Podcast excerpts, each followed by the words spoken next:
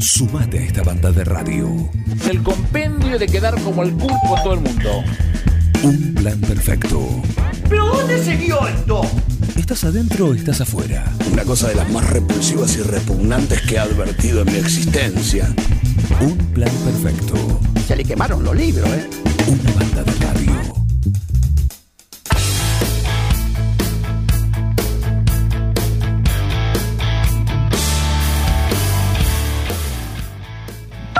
Seguimos acá en un plan perfecto en esta mañana. ¿Cómo andas, Heriberto? No te saludé, discúlpame. Decime la temperatura en este momento. Temperatura, un grado bajo cero. Un grado bajo cero. ¿eh? Bueno, acá está mucho más calentito en el estudio mayor de Forti. ¿Sí? Eh, Llega la actualización. la actualización. Ah, es la actualización, discúlpame. Temperatura, 3 grados. Viste, ya subimos la temperatura. Es así. Es así. La presencia de Paula Ferrere hace subir la temperatura. eh, así que 3 grados en menos de, de- de dos minutos. Dos minutos. Tenemos mensajes. eh, el señor Rugby se comunica y nos dice: El Capi quiere ser intendente. Por suerte no tiene lista. Que la están pro- proscribiendo. No sé, así, así dice. Así dice, ¿eh? Así dice. Mañana charlamos. Mañana charlamos eh, cuando venga. Ayer a la noche hubo, ¿no? Rugby de acá. Sí, tiene buenas propuestas. Ajá. ¿El Capi? Sí, sí. Bien. ¿Y por ahí? ¿Quién te dice? Eliminar los mismos de las plazas. Ah, bien. Está en contra del caniche. Del- El caniche no es perro. El caniche no es perro. ¿El caniche es perro? No, no, no sé, yo no. No, se planta, opino, así que no, no sabes. eso, no claro, sabes, no claro. esos temas que no Sí, sé. claro, sí. Yo modifiqué mi opinión. Pensaba que lo mismo que él, pero hasta que tuve un caniche. Ah, Lo que pasa es que cada animal tiene su personalidad. Claro. Hay caniche insoportable y caniche tranqui. Exacto. No hay prienda que no se le parezca al dueño, dicen la, También dice. la frase. Sí. Mira vos. Eh, bueno, hay cambios. ¿Se puede cambiar? El- La, la la- imagen que tenés la- de, de- Sí, sí, por sí, ejemplo, sí. del perrito, claro que sí. Claro que Cambié un poco la imagen del mismo cuando conocí a uno en vivo y en directo. Claro, y aparte que hicimos acá, mismo, mismo por radio. Siempre lo decimos. Uno de los logros que tenemos en, la, en los palmarés, en la sala de trofeos de, de- de un plan perfecto, bueno, está. En Mimo, Que lo hicimos hablar. hicimos hablar. No nos hizo la manita el espejo, no nos hizo nada de eso. Hicimos Ahí, ahí lo golpeaba, ahí, ahí sí lo golpeaba. origami por radio. El paso a paso origami por radio. Y bueno, y la huerta también. Increíble. Radio Huerta radial, La huerta radial. ¿cómo no? Claro que sí, claro que sí. Eh, bueno, Cocina, ni hablar. tenemos varios logros. Eh, ingeniera, ¿cómo le va? ¿Bien? Muy bien, Muy bien. estamos Perfecto, perfecto. ¿Cómo está la mañana? fresca. Fresca. ¿Anduvo por el campo? Anduve el campo el- antes de ayer. Eh, al final el viaje a Baigorreta se reprogramó para la semana que viene, así que no tengo novedades en ese sentido. La Bien. semana que viene vamos a, a tener este, novedades, pero bueno, sí estuvimos midiendo el ensayo de, de que tenemos allá en, en- en Morse y bueno, estamos planificando una jornada forestal, no sé si les había contado, para el día 6 Sí, de julio. Sí, sí. Así que estuvimos ahí ultimando algunos detalles. Vamos a contar con la presencia de Pablo Patauer, que es un técnico que está trabajando en INTA Castelar con, con eucaliptus, con mejoramiento de eucaliptus. Y bueno, hay todo un planteo en la estancia La Negra, que está en el partido de Suipacha, con sistemas silvopastoriles. Y también vamos a contar con la presencia de Fabio Chinelli, que, em, que es especialista en, en sauces y álamos. Y bueno, nos va a contar todo lo que tenemos que saber para lograr una plantación de, con estas especies. Eh, venía con esta con este tema, así, porque es, creo que es estrictamente eh, para esta semana, de, semana de, de temperaturas De temperaturas bajas. eh, intensas, que si hay helada, que si no hay helada, qué hago con la huerta, bueno, es, que uno empieza a notar, decir, bueno, ah, en la mía, por ejemplo, hay algunas eh, flores. Entonces, la- la- no me acuerdo cómo se llama, la taco de reina. sí. ponele. No, no se hiela el taco de reina. bueno, en se empezó a... Claro, sí, sí, no, no, no Esta- quedó ni un tomate. Los tomates que habían sobrevivido a las heladas anteriores, no quedó nada esta semana. Eh, en primer lugar, veníamos con una sequía muy pronunciada. Que bueno, para los que riegan, digamos, eh, habitualmente, eh, esto se mitiga, pero bueno, es importante. eh, saber, en mayo llovieron solamente 5 milímetros, el día 25 de mayo, no llovió nada en todo el mes. Y bueno, y hay un pronóstico de clima eh, seco. ¿no? La verdad que no, no miré el pronóstico hoy, pero bueno, no dan lluvia los próximos días, No, con lo cual eh, las heladas, digamos, aumentan el, el estrés o el daño que pueden producir una planta si no está bien regada. Así que el riego me parece que es fundamental para combatir el efecto negativo de la helada y evitar plantas estresadas.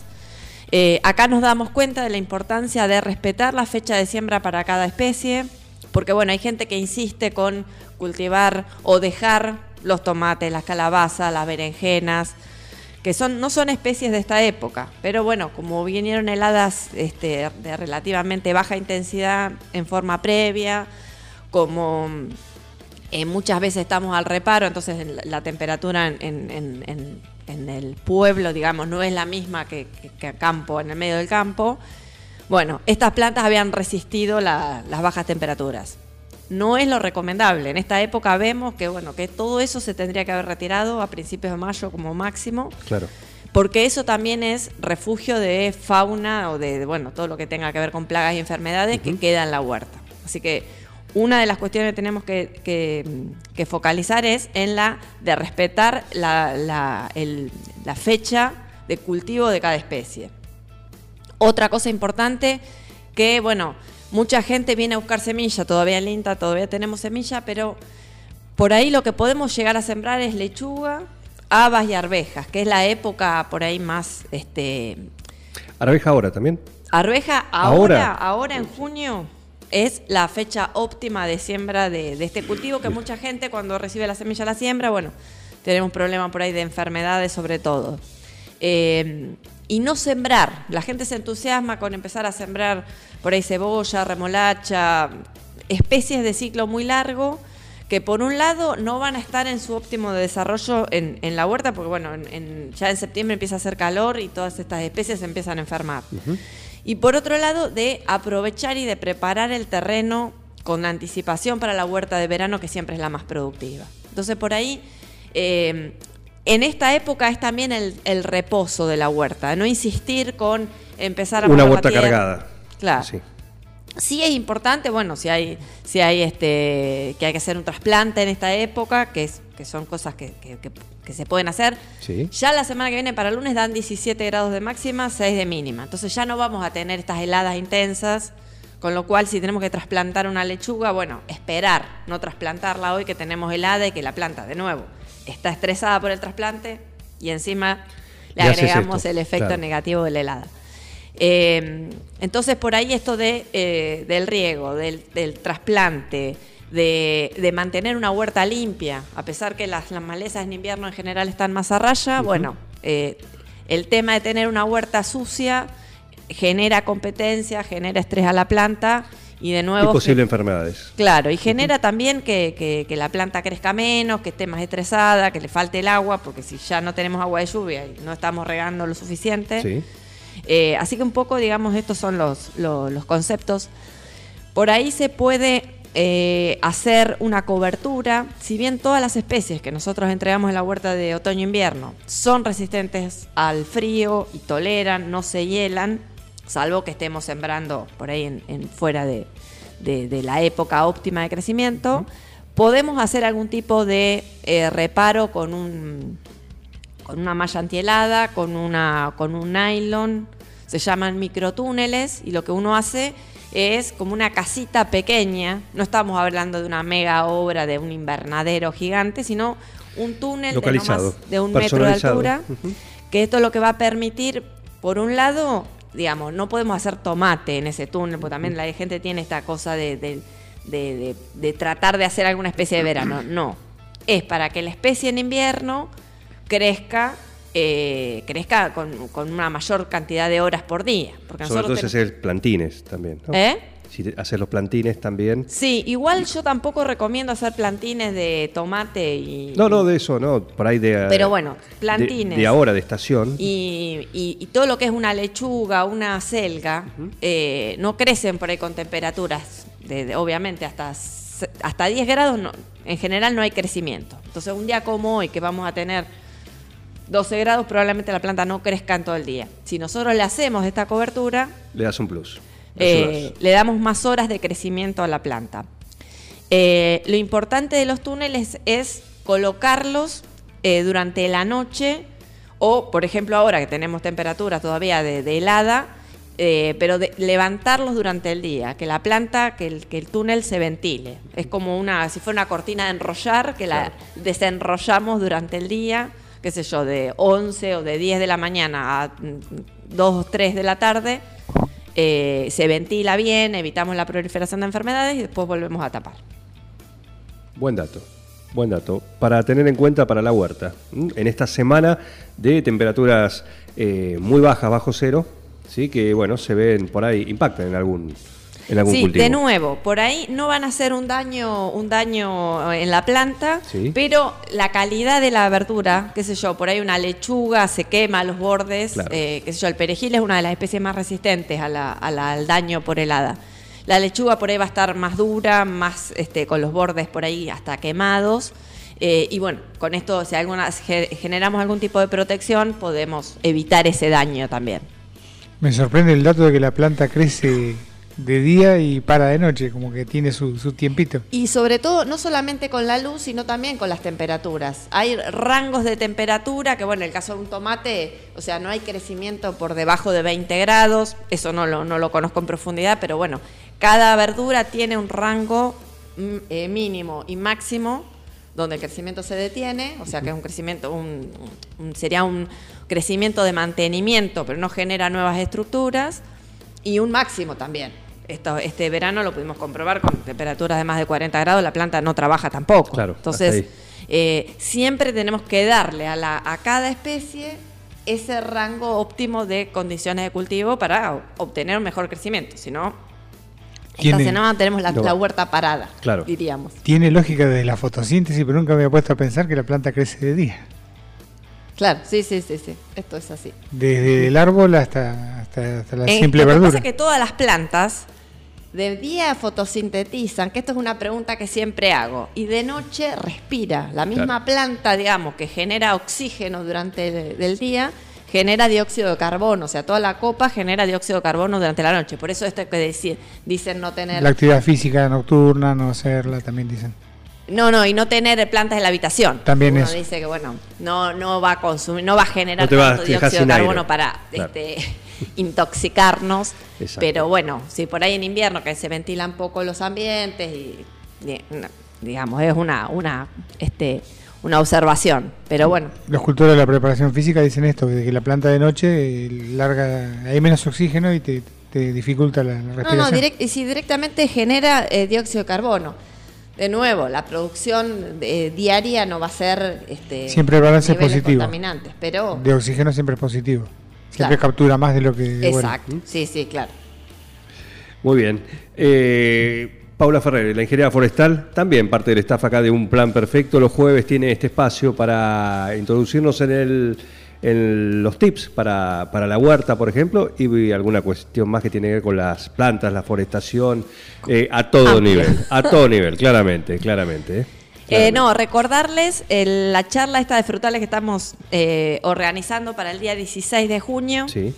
Hay que que es una anotarse. charla que siempre me piden. Bien, hay que anotarse. La verdad que no, no, no contemplamos, por ahí sería bueno por cuestiones organizativas eh, pensar en una inscripción previa para, bueno, eh, hay mucha gente por ahí que no saben, lo vamos a hacer en el campo de Guarino, en las inmediaciones de French, por ahí no sabe cómo llegar, eh, para organizar por ahí alguna, ir en caravana hasta allá. Una salida. Pero la verdad que no lo, en general, o sea, invitamos y no, no, no hacemos una inscripción previa en general. Vamos a, a improvisar algún formulario. Bien, bien, bien. Recordamos, esto va a ser el... Toma el un día de café. 16 de junio a las Sí. 14 horas, que bueno, la, esperamos que no nos haga tanto, tanto frío como estos días. Eh, Y si hace frío va a ser el horario de máxima temperatura. cla- exacto, día eh, jueves, cae jueves. El jueves próximo, no el otro. El otro. Perfecto. Eh, así que bueno, cualquier consulta, por supuesto, nos encuentran en el INTA. Eh, también eh, otra cosa que quería comentarles es que se jubiló el ingeniero Carta, que no, no tuvimos por ahí la posibilidad de despedirlo en, ¿Perdón? en vivo en directo. ¿Eh? ¿Se jubiló? Se jubiló el ingeniero Carta, sí. Así que estamos de, de despedida en el día de mañana. Eh, vamos a hacer una- un pequeño Oh. agasajo.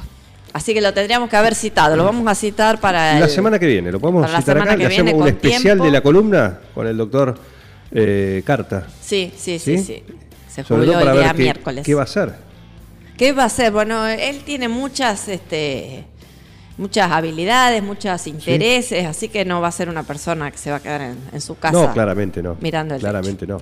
Claramente. Mira qué noticia. Sí. Mira qué noticia. ¿Hay recambio en el INTA? Porque No, no, se van la- jubilando, Ventimiglia, ahora Carta, alguno le va a llegar. Cuando yo bueno, llegué a la... A mí me falta un tiempito todavía, pero cuando yo llegué al INTA éramos 10 personas. Y ahora, hoy la planta Y permanente. ahora somos tres técnicos más Gustavo, que está con, eh, que- como ayudante de campo. Sí. Así que se ha reducido prácticamente a, a menos del 50%. Sí, tremendo. Eh, no hay recambio, es muy difícil obtener nuevas vacantes. O sea, esto no solamente pasa acá en 9 de julio, sino en todo el país.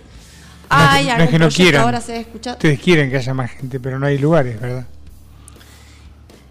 Siempre como que hay más gente, pero no distribuida en los lugares por ahí que más demanda tiene. No, Claro. no, no entiendo muy bien cómo, cómo es que funciona. Es algo que, que, que, bueno, que uno ve además que la planta se va envejeciendo, porque no, no, digamos, yo hace 20 más de 20 años que trabajo en el INTA y, y en ese tiempo muy poca gente joven entró al INTA. Entonces la gente que se jubila como que no, no genera... O la gente que entra al INTA también en algún momento se vuelve a ir, se capacita y se va, porque por ahí lo- los, los, los sueldos, digamos, no están a- Sí, sí. Este, acompañando por ahí la, la formación o la capacitación que uno va adquiriendo en la institución. Así que estamos, estamos en un momento complicado. Hay algún proyecto de, de tomar más gente, pero bueno, la realidad es pasa lo mismo que con los vehículos, que hace tantos años que no se renueva el plantel la- este, de, de, de puestos de trabajo y los vehículos, que bueno, estamos en una situación de mucha, de mucha inversión necesaria para paliar, digamos, el estado en que estamos ahora. Pero la cuestión es que se va, se mantiene, quizás, decrece la planta, Claro. ¿sí? De, Decrece y de- de aumenta la edad de la gente promedio, Sí, digamos. pero no se dejan de hacer las mismas tareas. También es eso. Sí, O sí. sea, es menos gente para la misma bueno, nos cantidad de pasa trabajo. ahora. En general están todos em- empezando la campaña de siembra de trigo, de ensayos. Por ahí yo también ta- alguna vez que voy al campo y queda no queda nadie en el INTA para este, recepcionar, que siempre tenemos sí, consultas, gente que va al INTA que algo llaman por teléfono y bueno, no- nos encontramos que no podemos no podemos dar a digamos a abasto con con tratar de, bueno, todo el mundo tiene como actividades impostergables a veces y bueno, hay muchos días que el INTA no tiene gente. Le vamos a recomendar a le vamos a recomendar a la gente del INTA, sí, Eh, no ustedes más arriba, más arriba, porque ustedes llegan hasta un punto, pueden pedir, pedir, pedir, pero le vamos a recomendar a la gente del INTA que llamen a nuestra amiga Adriana Lugarriaga, de Lugar Recursos Humanos, que te hace una búsqueda de personal, una selección, todo, y le dice, yo necesito, mirá, necesito, se fue 20 mil, se fue carta. Eh, en dos años se va, no sé, a Richmond, ¿cuánto le queda, por ejemplo? Richmond ya se fue hace rato. ¿Ya se fue? En enero se fue. Ah, se fue a Richmond también, lo Sí, importante. sí, sí. Se- No queda nada. Sergio Rillo, Lisandro Torrens, que es el actual eh, jefe de la agencia, sí. quien les habla, y Gustavo Luceri. Que todos estamos más cerca de, de- Lichi no, Lichi es más joven, pero Sí. todos estamos más son- cerca de la jubilación. Eh, agrónomos son cuántos en total. Sergio es agrónomo, eh, Lisandro es eh, licenciado en, en economía agraria y bueno, yo, que soy forestal. Licenciada en forestación. Más los administrativos. Ingeniera forestal. No tenemos administrativo No hace tienen. años. Son desde que ellos. Se jubiló Manuel.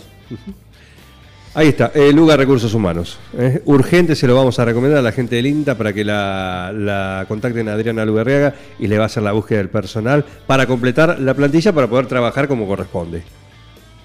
Sí, igual esas cosas eh, en el INTA eh, se vienen como muy verticales. eh, Por eso digamos, vamos a decirle al INTA allá arriba. al INTA de Pergamino, al INTA que, digamos, mucha gente viene a buscar trabajo, también esto lo quiero aclarar, que viene a buscar trabajo al INTA, y la realidad es que nosotros no podemos, de- nunca decidimos nada. Claro. Esto lo decide, en primer lugar, la presidencia, que es la que, la que dispone las vacantes que se generan, y cómo se asignan esas vacantes, porque a veces se generan, no sé, 100 vacantes, bueno, a qué centro regional va cada vacante y ese centro regional, que en el caso nuestro está en Pergamino, direcciona las vacantes a las experimentales, que Pergamino tiene la experimental de Villegas, la experimental de, de Pergamino propiamente dicho, la de San Pedro y la de Delta.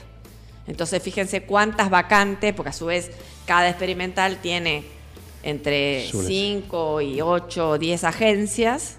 Y bueno, cuando viene una vacante es como que este, de- cuesta asignarlo, pero bueno, eso es una competencia del Una director del experimental de Pergamino. Muy bien, realidades, ¿sí? También en esta Argentina tan particular que tenemos. ¿m? Eh, gracias, ingeniera. ¿eh? Hasta el A jueves ustedes, próximo. Sumate a esta banda de radio. El compendio de quedar como el pulpo en todo el mundo. Un plan perfecto. ¿Pero dónde se vio esto? ¿Estás adentro o estás afuera? Una cosa de las más repulsivas y repugnantes que he advertido en mi existencia. Un plan perfecto. Se le quemaron los libros, ¿eh? Una banda de radio.